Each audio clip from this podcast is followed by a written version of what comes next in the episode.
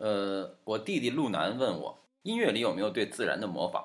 其实有，啊，比如说古代两河流域的金牛头竖琴，弹起来就像牛叫；古罗马的舞蹈狂欢音乐也会学狼叫，因为毕竟狼曾经哺育过他们的祖先。但这些呢，我们都应该理解成是声音对自然的模仿，而不是音乐对自然的模仿。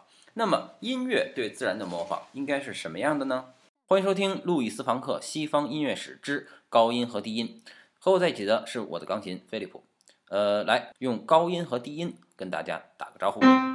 我们都知道一个音阶里啊有高音和低音，那么为什么高音要叫高音，低音要叫低音呢？有两方面原因。首先，唱歌的时候呢，高音用头部共振，哦，然后低音呢用腹部共振，呃，所以呢，人们会认为高音来自灵魂。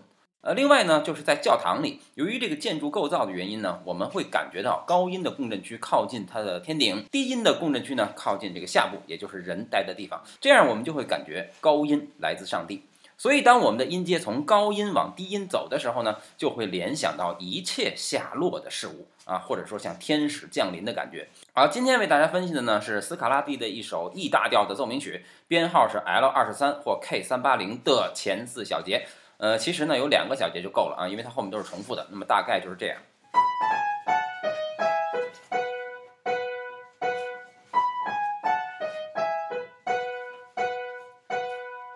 如果把和声去掉啊，单看它的旋律型，就变成这个东西。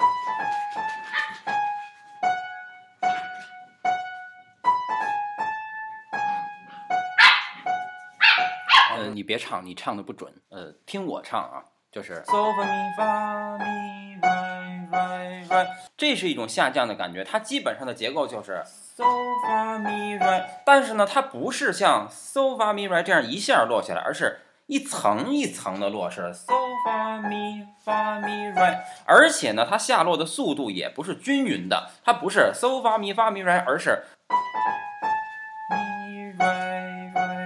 那么是先快后慢。因为我们都知道，物体正常下落的规律，要是按照重力加速度来说，应该是先慢后快啊，人儿擦。如果这个音阶要是按照这个先慢后快的逻辑往下掉的话，那它就应该是这样了。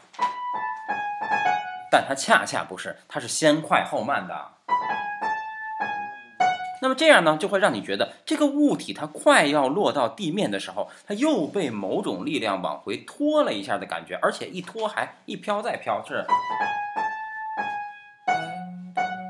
还弹了几下，所以这就好像是一个雪花啊，或者落叶什么的，它马上就要沾地的时候，就被微风轻轻的吹起，还飘呀飘。而且你注意，在这个旋律里，这个音阶它怎么落也落不到哆，它就是 right right right，我就是不落到哆，因为一落到哆就收尾了，那么也就表示这个东西就落地了，那么这件事就结束了。这是巴洛克音乐的一种特征。但是到了古典时期呢，这个莫扎特也根据这个方式写了一个主题，但是他在思路上呢就稍微有点不一样。那不一样在哪儿呢？咱们来分析一下莫扎特钢琴奏鸣曲 K 二八三的前四个小节，它大概是这样的。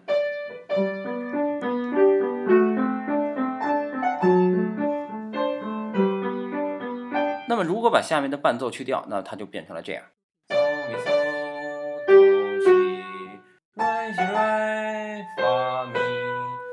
它在第一句这个嗦咪嗦哆西哆西就出现哆了，但是它没有落在哆上，它落在了西上。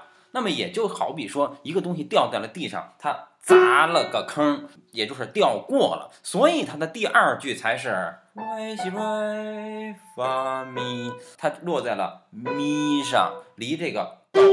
还差一节儿，那就好比说是我第一句使劲使猛了啊，那我第二句我就不敢落了呀，我就远远的在这个咪上就赶紧收着了。那也就是说，第一句的结束音西落在了。哆的下面，第二句的结束音咪落在了哆的上面，这样无形之中，它就像在古典风格的绘画里一样，主体的左边和右边形成一种均衡的关系。那么在这种音乐里，主音的上边和下边也形成了这样一种均衡关系，这就是古典主义的特征。那么古典主义的这种均衡的处理手法，它是从哪儿来的呢？比莫扎特稍早一点，有一个意大利作曲家叫波凯里尼，他写过一首脍炙人口的小步舞曲。大概是这样的。嗯啊，这是一首弦乐五重奏，所以嗯，菲利普，请你的唱片朋友帮帮忙，呃，就放前四小节就行。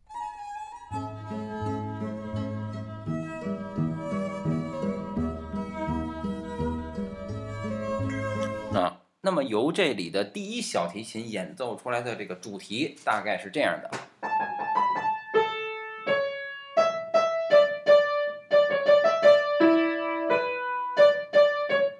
其实这个旋律它就好像是刚才莫扎特那个旋律的一个复杂版，因为他们第一句的结尾都是这个。哆西，而且呢，也是都是从高处往低处落，而波开里尼这个旋律呢，它有一个这个中间有一个落的特别快的急速的下落，发咪发嗦发发。